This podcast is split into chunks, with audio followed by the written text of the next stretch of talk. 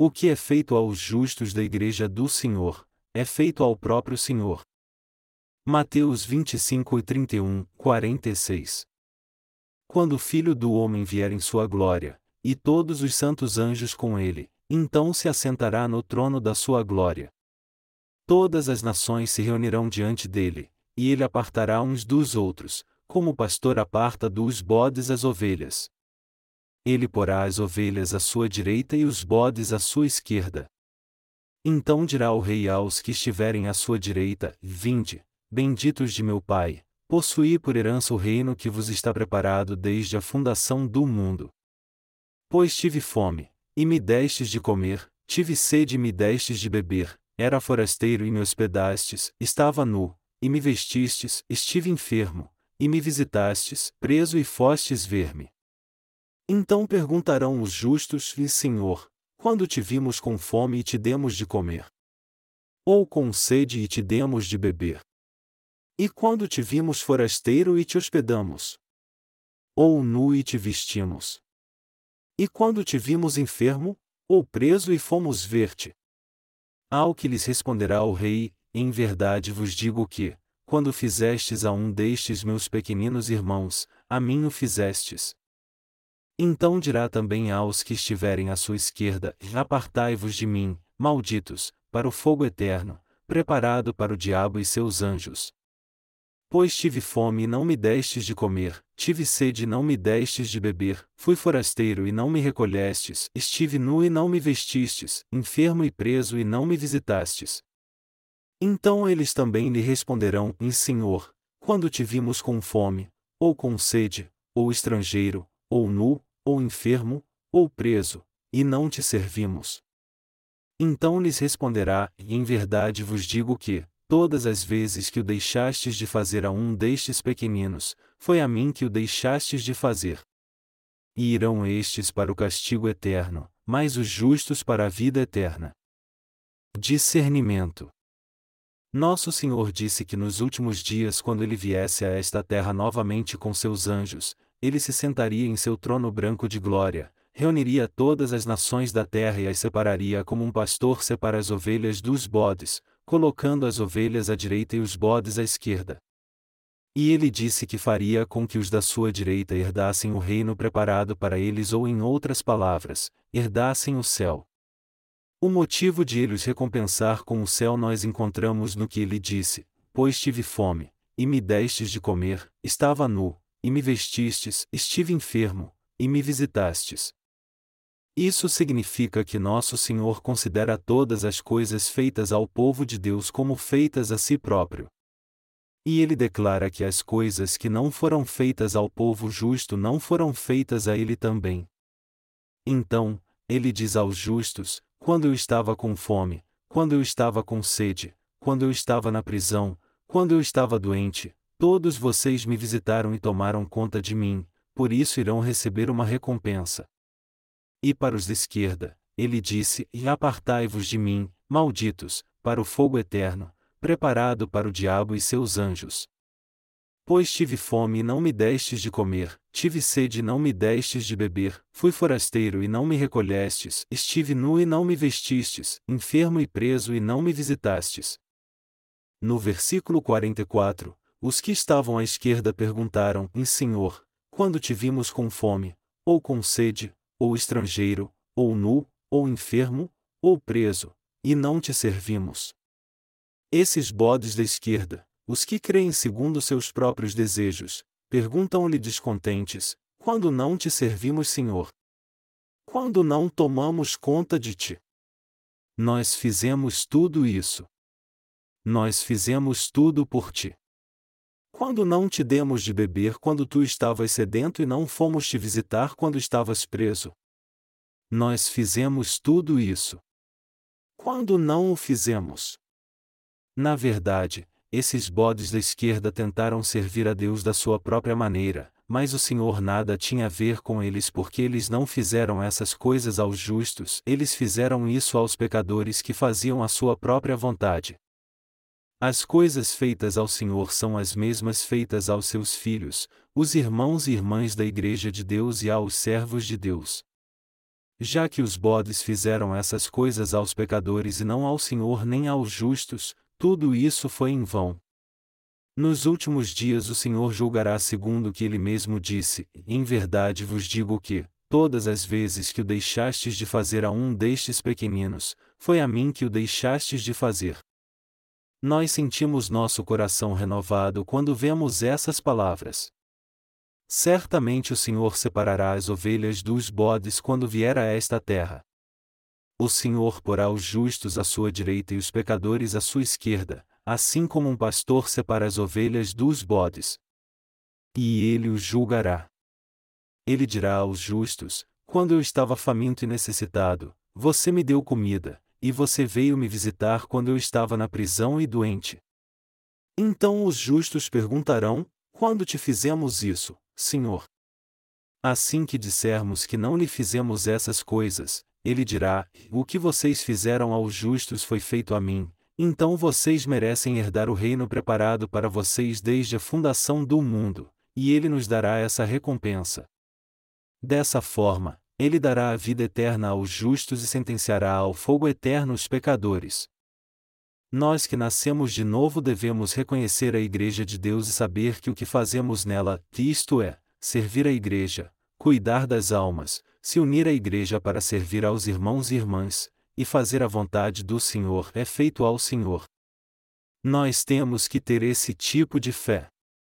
A obra que fazemos agora junto com a Igreja de Deus é feita ao Senhor. E ele considera a obra que a Igreja de Deus faz aos justos como a obra feita a Ele mesmo e ainda os recompensa. Nós agora estamos unidos com a Igreja de Deus, cuidando dos justos, nos interessando por eles e orando por eles. Frequentemente nós dizemos uns para os outros para se unirem com a Igreja. E essas palavras são muito importantes. As doações que vocês fizeram para o reino do Senhor devem ser usadas para a salvação das almas e em benefício do povo de Deus. Isso porque todas as coisas que você faz pelo Senhor são feitas para Ele. Então, temos que discernir qual é a Igreja de Deus e se você encontrá-la deve unir-se a ela. O Senhor diz: O que for feito pelos justos é feito por mim. O que é feito a pelo menos um justo é feito por mim. Tudo o que fizermos nessa igreja nascida de novo será feito ao Senhor. Na verdade, as coisas que fazemos nessa igreja para servir ao Senhor não são feitas aos outros. Elas são feitas ao Senhor. Cuidar do povo de Deus é feito ao Senhor. Qual foi a obra que o Senhor fez? Os líderes estão mesmo tomando conta de você na igreja, mas isso não é cuidar de você somente, eles estão fazendo essa obra pelo Senhor. Você também cuida da igreja, supre as suas necessidades e cuida dos irmãos e irmãs, mas na verdade essas coisas são feitas ao Senhor. Depois de receber a salvação, você tem que decidir unir seu coração com a Igreja de Deus ao reconhecê-la e discernir onde você tem que servir, a quem deve servir e com quem deve se unir para fazer essa obra. Eu acho que a pessoa que decide fazer isso, escolheu um caminho muito abençoado. Irmãos e irmãs, se alguém que recebeu a salvação for a igreja dos pecadores, der oferta e for fiel até a morte, isso será inútil. Se você se tornou mesmo um justo, você tem que se unir com a igreja de Deus.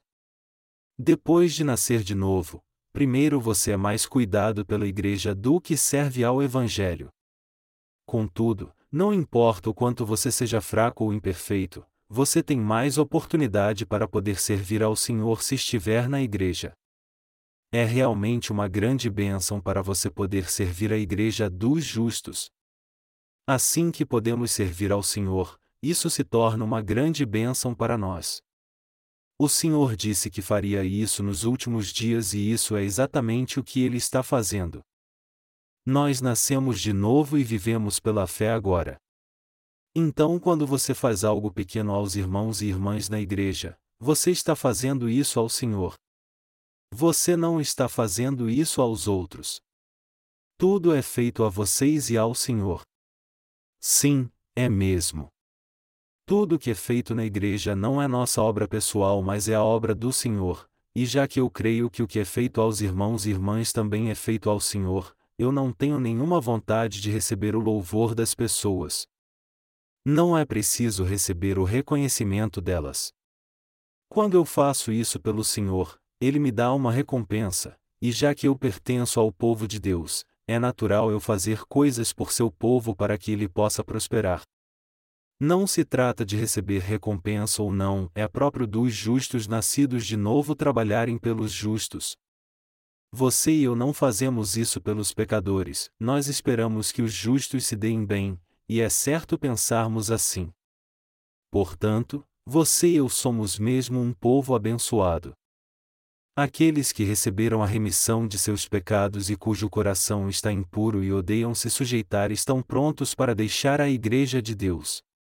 E eles vão às igrejas erradas, ofertam lá, e fazem coisas absurdas fazendo todos os chamarem de diácono.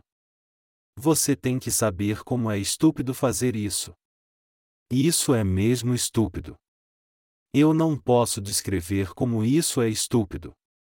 Não é errado ser alguém que não trabalha para sua própria família, ou leva uma vida de fé que não é para o Senhor? Há dois tipos de pessoas nesse mundo. Existem as ovelhas e existem os bodes. Existem os que nasceram de novo, existem os que não nasceram de novo. E também há dois tipos de igreja. Existe a igreja dos justos, e existe a igreja dos pecadores. E há dois tipos de serviço no cristianismo. Um serve a Deus e o outro serve ao diabo. Deus dá a vida eterna aos justos e ele dá o fogo eterno aos que servem ao diabo, ou em outras palavras, aos pecadores. Ele dá aos justos a vida eterna. Se olharmos a passagem bíblica de hoje, veremos que tudo o que foi feito na igreja foi na verdade feito ao Senhor. Quando você cuida das almas na igreja e prega o Evangelho para elas, essas coisas também são todas feitas ao Senhor. Fazer isso é fazer a vontade do Senhor. É bom para uma alma receber a remissão dos seus pecados. Alguém pode pensar que isso não significa nada para o Senhor, mas o recebimento da remissão de pecados é, na verdade, fazer também a sua vontade. Então, trabalhar pelo Evangelho é servir ao Senhor. Pregar o Evangelho e fazer a obra de Deus é tudo feito pelo Senhor. Nós temos que saber como é abençoado o caminho no qual entramos e como é abençoada a vida que vivemos. Eu sou muito grato a Deus por nos permitir fazer a sua obra, nos permitir viver na igreja e viver para o Evangelho. Verdadeiramente, se tivéssemos errado só um pouquinho o alvo, poderíamos ter servido ao diabo até irmos para o fogo eterno, então como nós somos sortudos, hein? Que sorte é servirmos ao Senhor e fazermos todas as coisas a seu serviço. Não é uma sorte uma bênção o que quer que façamos não ser pelas pessoas, mas sim pelo Senhor? Aonde mais podemos ir para fazer esse tipo de obra? Como agem as pessoas do mundo? Elas não tratam dos outros como um fim, elas os tratam como um meio. Se elas podem tirar algum proveito deles, elas os tratam bem, mas se elas não puderam ganhar nada com eles, elas os tratam friamente e acabam seu relacionamento com eles. Mas os nascidos de novo não agem assim. Apesar de os nascidos de novo também terem uma natureza egoísta, mas como eles receberam o Espírito em seu coração, seu desejo é proteger os mais fracos quando os encontram, e confortar aqueles que estão com a alma ferida, além de ajudá-los a receber a salvação quando veem essas pessoas oprimidas pelo pecado. Irmãos, eu espero que vocês entendam que todo o trabalho que fazemos na igreja é para Deus. Ter uma vida de fé, pregar o Evangelho e servir à igreja, tudo isso é para o Senhor. É isso que você e eu devemos fazer.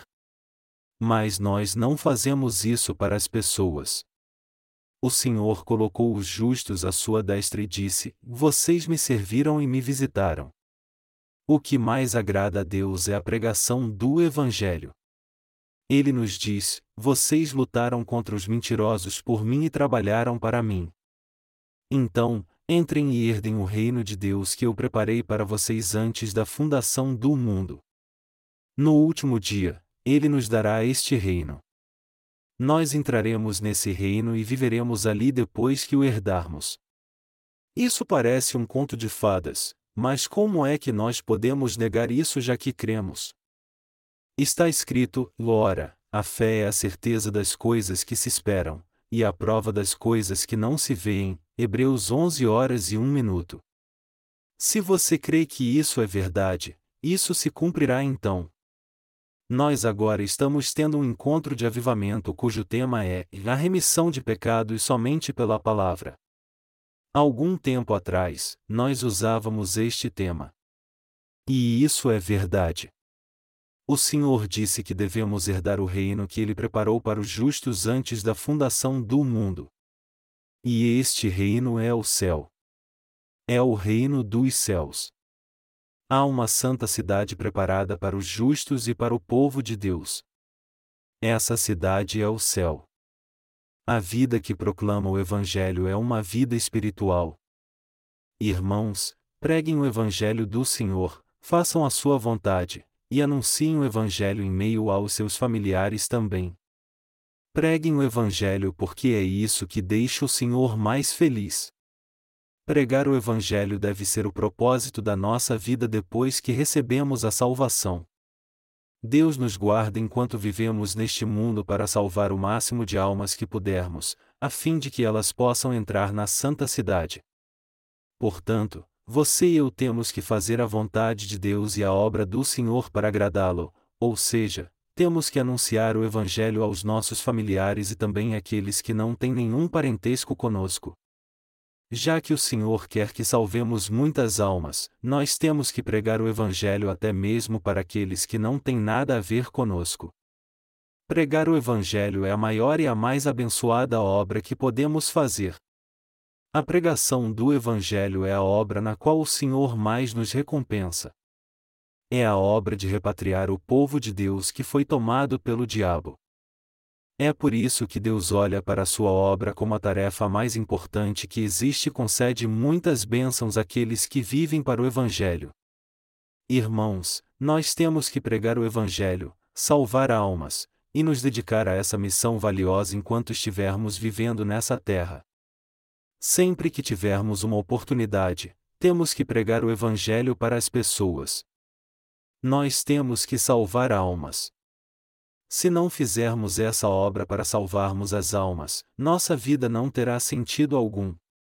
E já que essa é uma obra muito preciosa, a razão da nossa vida deve ser pregar o Evangelho para que ela tenha algum valor. Enquanto Deus permitir que vivamos nessa terra, vamos pregar o Evangelho para quantas pessoas pudermos. Eu acho que não existe nada mais maligno do que não pregar o Evangelho enquanto podemos. Aquele que recebeu um talento não o enterrou no solo e depois o deu ao Senhor quando ele voltou, dizendo: E aqui está. Mas o Senhor o condenou, dizendo: Joguem esse servo inútil nas trevas exteriores. Ali haverá choro e render de dentes. Receber um talento e enterrá-lo no solo é o mesmo que receber a salvação somente para si jamais mostrar que você a recebeu. Alguém assim é um cisco no olho de Deus. Irmãos, por mais que sejamos fracos fisicamente, devemos ter um propósito muito claro em nossa vida. Você e eu temos que viver para o Evangelho. Nós temos que tomar a decisão em nossa vida de vivermos para pregar o Evangelho, para a Igreja de Deus, e em prol de todas as almas deste mundo. Na verdade, você e eu somos fisicamente fracos, mas Deus nos guia pelo caminho abençoado dos justos. E Ele preparou uma vida justa para nós a fim de que nossa vida valha a pena. Não há palavras para expressar o fato de Deus ter nos dado a Igreja, portanto, vamos fazer a obra nela e desempenhar nosso papel para que possamos ter uma vida perfeita, e assim preparemos tudo para que o Evangelho seja pregado. Nós temos a vida mais abençoada que existe. Agora, se eu tivesse buscado meus próprios interesses depois de ter sido salvo, eu estaria junto com a minha família cuidando de um grande centro de recuperação. eu teria me tornado líder ou diretor desse centro de recuperação, comeria e viveria muito bem, tirando dinheiro das pessoas e impondo minhas mãos sobre elas. Mas esse é um tipo de vida amaldiçoado.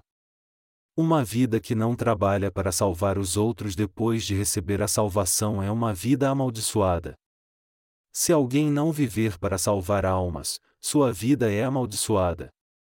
O Deus que guiou Abraão também guia você e a mim para que possamos viver para o Senhor. Deus nos salvou e nos colocou em sua igreja para que fizéssemos a obra do Evangelho do Senhor. Eu não tenho como explicar o quanto estou certo de que isso é uma bênção, eu só creio que Deus nos deu grandes bênçãos. Irmãos, vocês estão vivendo uma vida abençoada? Às vezes sofremos por causa das nossas fraquezas. Isso acontece por causa das nossas fraquezas individuais. Contudo, o Senhor é tão grandioso que ele nos salvou completamente até mesmo dessa fraqueza para que pudéssemos viver servindo-o adequadamente apesar de nossas imperfeições, e ele abriu o caminho para nós vivermos uma vida justa. Esta é a Igreja, a Igreja de Deus. Somente quando estamos na Igreja de Deus, somente quando vivemos unidos com a Igreja é que Deus permite que vivamos essa vida justa e abençoada.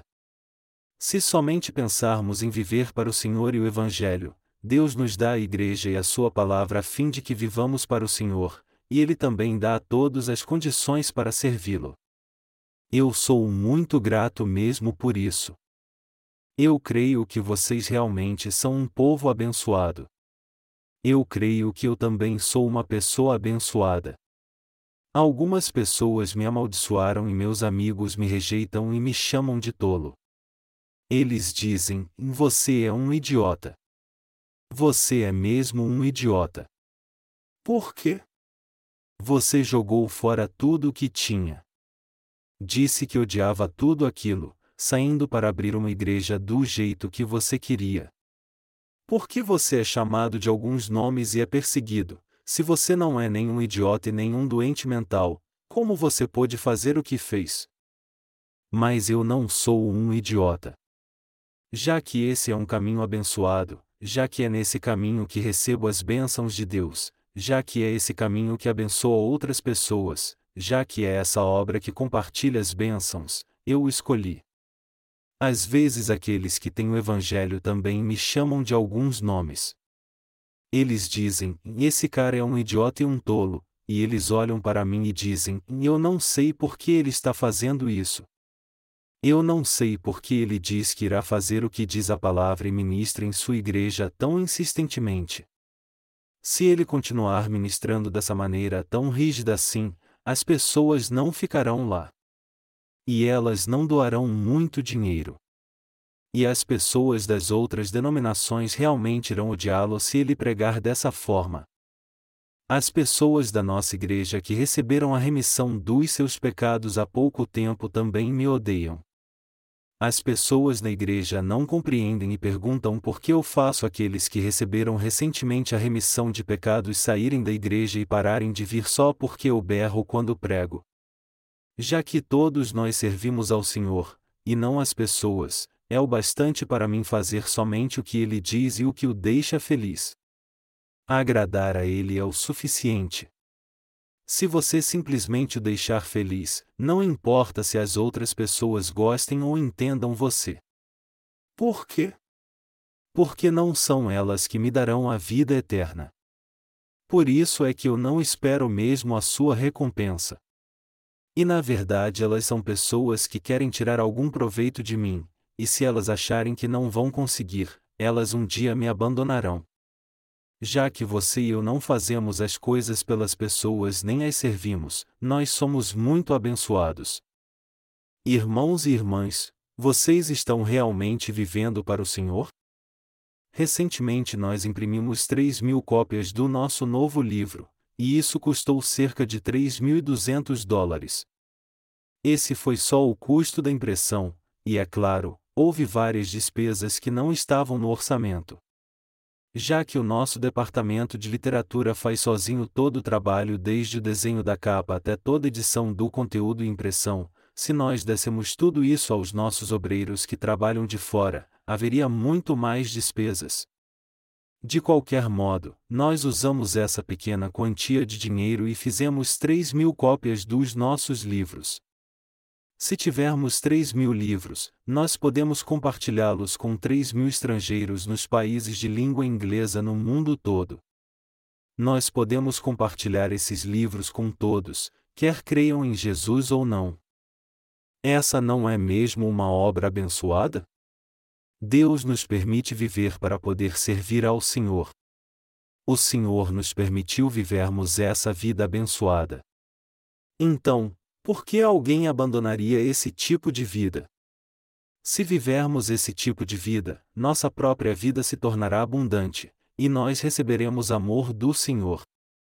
Então, às vezes, somos mal interpretados e chamados de alguns nomes por nossos familiares, amigos, pelas pessoas ao nosso redor, e pelos pecadores para que vivamos uma vida abençoada depois de recebermos a salvação. Mas nós não nos importamos. Por quê? É porque essa vida é a vida correta. E também depois de morrermos, o Senhor nos trará de volta a vida para pôr os justos ou ovelhas à sua direita e os pecadores ou bodes à sua esquerda. Irmãos, vocês creem que o Senhor os colocará à sua direita se vocês estiverem vivos ou talvez mortos, cochilando ou acordados? Sim, estou certo que creem. O que o Senhor nos dirá naquele dia? Ele nos dirá para entrarmos no reino que está preparado para nós desde a fundação do mundo. E ele dirá a você e a mim: Eu tive fome e me deste de comer, eu estive doente e foste me visitar, eu estava preso e fostes me ver. Então o que nós diremos a ele? Nós perguntaremos: Vi, Senhor, quando te visitamos ou demos comida quando estavas faminto? O Senhor dirá: O que vocês fizeram ao menos aos que receberam a salvação enquanto estavam nessa terra, vocês fizeram a mim. O que vocês fazem às pessoas e à Igreja de Deus também é feito para mim. Vocês não ficam impressionados quando ouvem dele essas palavras? Nós poderíamos até dizer: Não, nós não fizemos nada para ti, Senhor. Mas nós realmente fizemos essas coisas ao Senhor. Se nós fizemos algo pelo menos a esses pequeninos ou ao maior deles, tudo o que fizermos pelos irmãos e irmãs através do amor, e espiritualmente intervir em suas vidas, isso é feito ao Senhor. O Senhor diz: se você viver esse tipo de vida, você receberá o meu amor, eu terei mais e mais glória e vocês receberão mais bênçãos. Toda a obra que estamos fazendo é feita para o Senhor. Nós ainda não morremos e ainda não estamos à direita do trono do Senhor, mas estamos vivendo uma vida abençoada para Deus pela fé. Vivemos pela fé uma vida que alegra ao Senhor. Nós despertamos para o fato de que, ó, a nossa igreja é a igreja de Deus. O Senhor é o nosso Rei e a palavra de Deus é vida para nós. Deus espera que busquemos e vivamos segundo a Sua palavra, apesar de sermos imperfeitos. Esse tipo de vida deixa o Senhor feliz. Uma vida que busca por esse despertamento de fé é uma vida abençoada. Às vezes você e eu temos dificuldades e momentos difíceis por causa da nossa situação pessoal, nossa ganância e nossas fraquezas. Contudo, devemos viver para o Senhor unindo-nos com a Igreja. Se vivermos para o Senhor, nosso futuro é garantido e o Senhor recebe toda a glória. As pessoas recebem a salvação. Se você não vive para o Senhor, isso é se opor a Ele. Nós temos que crer que cada coisa que fazemos é para o Senhor. Vocês trabalham para o Senhor? Trabalham, não trabalham? Sim, nós trabalhamos para o Senhor. Essa é a fé correta. Essa é a crença certa. Nossas irmãs fazem isso, não fazem? E eu acho que viver esse tipo de vida é uma bênção, é mesmo uma bênção. Apesar de sermos imperfeitos, nós pregamos o Evangelho para as almas e queremos viver uma vida que as apoia para trabalhar pelo Evangelho também. Essa vida de viver pelo Evangelho e para salvar não somente a nós mesmos, mas todos os pecadores do mundo, também é uma vida abençoada. A pessoa que nasceu nesse mundo e vive a vida mais abençoada é alguém que faz a obra de salvar as almas com a Igreja e vive para o povo de Deus unido com Ele. Deus nos deu esse tipo de vida. Haverá o tempo em que já teremos feito a obra de pregar o Evangelho e o Senhor dirá: E eu estava com fome e me destes de comer, eu estava na prisão e fostes me visitar. Tudo o que fizestes a um destes pequeninos, fizestes a mim. Esse é o tempo que marca o julgamento final. Nosso Senhor disse que a pessoa que prega o Evangelho irá resplandecer como o sol, Mateus 13 horas e 43 minutos. E no Antigo Testamento também está escrito que aquele que ajuda outros a receber a remissão de seus pecados e faz deles justos refugirão como as estrelas. Daniel 12 horas e 3 minutos. Aqueles que são fiéis ao Senhor são descritos como aqueles que resplandecerão como o sol no Novo Testamento, refugirão como as estrelas no Antigo Testamento. Isso significa que os justos refugirão para sempre. O Senhor dá esse tipo de recompensa aos que trabalham pelo Evangelho. Deus permite que você e eu vivamos esse tipo de vida. Eu espero que você creia nisso e viva pela fé e espero que você viva pela salvação das almas. Não importa o quanto você trate bem as pessoas, isso não durará muito. Vamos dizer que você encha a barriga de um mendigo. Depois de usar o banheiro uma só vez, isso acaba logo. Mas se você pregar o Evangelho às pessoas e ajudá-las a receber a salvação, isso refugirá para sempre. Isso é algo que será relembrado. A mulher de má reputação na vizinhança veio até Jesus, trouxe um vaso de alabastro com precioso bálsamo, e o derramou sobre sua cabeça. Ela quebrou o vaso com bálsamo e ungiu Jesus com todo ele. Jesus disse que o que a mulher fez seria um memorial a ela onde quer que o Evangelho fosse pregado. Mateus 26 e 13. Essa mulher viveu a vida mais abençoada de todas.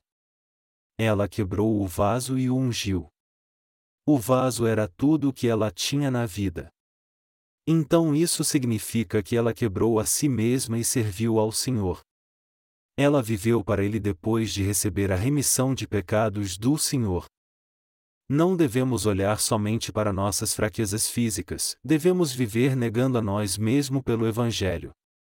E devemos entender que essa geração é a do fim dos tempos, discernir o que é espiritual e o que é físico, e nos tornar pessoas que usam nossas forças mais nas coisas espirituais. Devemos levar em conta que Deus nos deu bênçãos e sermos gratos por elas, crer que Ele nos deu uma vida muito abençoada e ir para o Senhor depois de viver o restante de nossas vidas abençoadas.